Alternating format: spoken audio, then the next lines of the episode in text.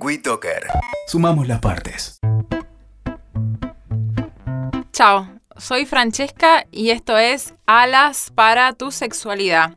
Alas para tu sexualidad es un espacio para que dejemos volar nuestra sexualidad. Nos saquemos los tabúes y hablemos sanamente del tema. Así que vamos manos a la obra con el tema de hoy que está buenísimo, que es el tema del deseo. Deseo es un tema súper importante y complejo porque eh, en este tiempo en el que vivimos se habla mucho de la falta del deseo. Para meternos un poco el tema y sacarnos las dudas que tengamos sobre el deseo, y para ver qué podemos hacer para fomentar un poco el deseo, veamos primero que eh, a veces pensamos que el deseo es algo que lo tenemos y que cada tanto aparece, ¿no? Entonces decimos, ¿qué es el deseo? Es, pensamos que es como una llama que nace desde adentro, pero no es así. Y a veces no es así, menos es así cuando convivimos con alguien que lo vemos todos los días y demás. Y bueno, decimos, ¿cuándo va a venir el deseo? Y el deseo, ¿dónde está que no aparece? Entonces, es un poco obvio que pensemos en que si, por ejemplo, convivimos con alguien y estuvimos todo el día discutiendo con esa persona, o no convivimos, pero estuvimos todo el día, venimos de una semana que venimos mal con esa persona, es muy fácil pensar que lo que tiene que ver con el deseo no va a aparecer, porque uno está pensando en eh, otras cosas. Entonces, bueno, es, es medio obvio que eh, el deseo no venga. También nos pasa a algunas mujeres que por ahí estamos todo el día fuera de casa trabajando, haciendo una cosa y la otra, y llegamos y están los chicos que quererle comer y preparar la comida para el día siguiente y pensar en las cosas del trabajo y la tarea de los chicos y una cosa y la otra, que hace también que cuando lleguen las 12 de la noche caigamos rendidos en la cama y no tengamos ganas realmente de hacer nada y ahí obviamente también influye que el deseo no viene. Lo que es bueno que podemos hacer para empezar a encontrar esos momentitos para que llegue el deseo, porque el deseo es algo que se construye, no es que va a aparecer solo, obviamente hay veces que aparece solo, pero si no, uno va construyendo esos momentos para poder distenderse, dejar de pensar en las ocupaciones de la casa o del trabajo, de la vida cotidiana y que el deseo aparezca. Entonces, como uno de los consejos, algo muy importante que nosotros tenemos que hacer es encontrar esos momentos de pareja para estar juntos más allá de las actividades cotidianas, dedicarnos un momento para nosotros, un momento para la pareja, para poder estar con el otro, conversar, tener una cena, poder ver una película tranquilos y realmente ahí dedicarnos a la pareja, a incentivar estos momentos de encuentro juntos. A veces algunas madres o algunas mujeres súper atareadas y demás dirán, pero ¿en qué momento? Si están los chicos siempre en casa y nosotros nunca tenemos un momento para nosotros.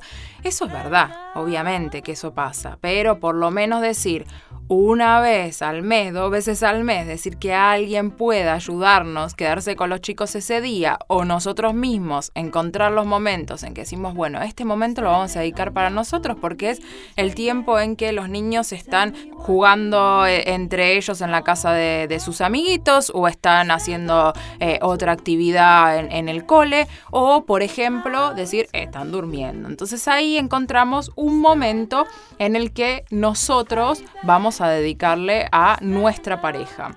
Otro tema importante eh, que tenemos que tratar acá, más allá de, de buscar los tiempos, es buscar la creatividad.